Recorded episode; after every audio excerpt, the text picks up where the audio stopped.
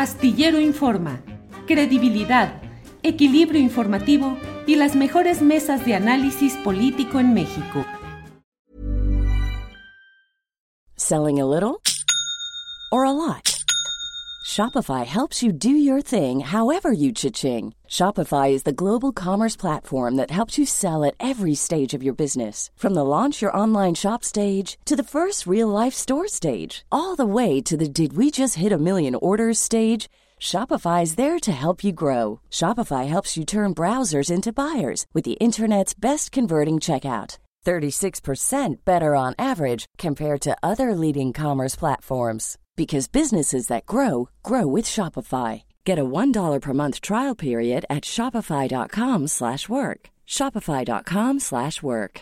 Hiring for your small business? If you're not looking for professionals on LinkedIn, you're looking in the wrong place. That's like looking for your car keys in a fish tank. LinkedIn helps you hire professionals you can't find anywhere else, even those who aren't actively searching for a new job but might be open to the perfect role. In a given month, over 70% of LinkedIn users don't even visit other leading job sites. So start looking in the right place. With LinkedIn, you can hire professionals like a professional. Post your free job on linkedin.com slash people today. Eh, tú has visto, pues, aunque evidentemente nos comentas 42 años oh, viviendo en México y dices conozco mejor la realidad mexicana, pero... Eh, los primeros pasos cuando se llega al poder desde un proyecto popular suelen, suelen ser de una gran euforia. Luego viene el reto de gobernar, que con frecuencia puede implicar el desdecirse o el dar reversa a algunos de los proyectos originales. En México se habla mucho de los temas relacionados con la seguridad pública, es decir, que no se ha podido cumplir en los términos que se plantearon. Por el contrario, que se ha abierto la puerta a lo que algunos, entre ellos yo, insistimos en que es una peligrosa militarización del país. Y hay otros temas relacionados con ciencia, con cultura, con tecnología, con diversidad sexual, con feminismo, que debieran ser abordados con un enfoque de izquierda en México y no lo son ¿Qué tanto eh, el ejercicio de la crítica es tan repelido por los sectores eufóricos con el triunfo que no alcanzan a percibir los riesgos de estos paulatinos distanciamientos con sectores que les eran afines, Federico?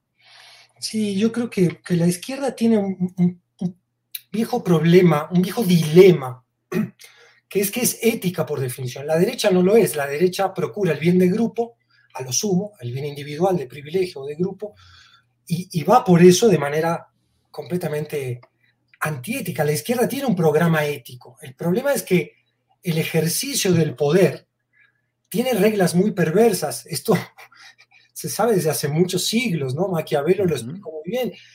Ese ejercicio del poder eh, es donde se empiezan a trastocar los fines con los medios y entonces se producen lo que podríamos llamar estas pequeñas traiciones, traiciones al, programa, al ideario, porque el poder tiene reglas muy específicas. Por ejemplo, tocando uno de los temas que tú mencionabas, ¿cómo eh, el poder político en México puede consolidarse o avanzar o por lo menos gobernar sin un pacto con ese poder bestial que ha sido el que es el poder militar en México? Eh, no es algo que nos guste, menos a una persona como yo, que es hija de un exilio político producido por el pensamiento castrense. Sé muy bien cómo piensan, sé muy bien cómo actúan, y, hay pocos casos de ejércitos que estén a favor de las causas de la justicia. Más bien, el ejército ha sido utilizado en Latinoamérica esencialmente para reprimir a la protesta social y México no es la excepción. Ahora bien, ¿cómo gobiernas sin pactar con el ejército. Si tú te fijas, la oposición más radical y, disparatada a López Obrador suele no atacar al ejército, porque en algún momento se ven gobernando y saben que ellos mismos van a tener que pactar con esa fuerza ineludible. Entonces, bueno, este dilema de la izquierda eh, debe resolverse, no sé, eh, entendiendo muy bien cuáles son los fines y los medios. Yo veo a la 4T como un medio para un país mejor, no como un fin.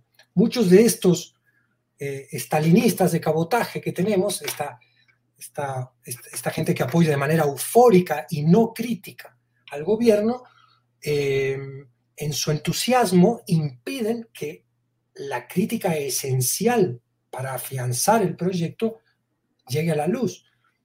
Y, considero que eso es muy grave y no hay ejemplos históricos, creo, Julio, que nos permitan pensar que ese es el camino de afianzamiento de un buen proyecto de justicia social. Más bien creo que esa ceguera, que el convertir en iglesia un proyecto político, siempre termina mal. Para que te enteres del próximo noticiero, suscríbete y dale follow en Apple, Spotify, Amazon Music, Google o donde sea que escuches podcast.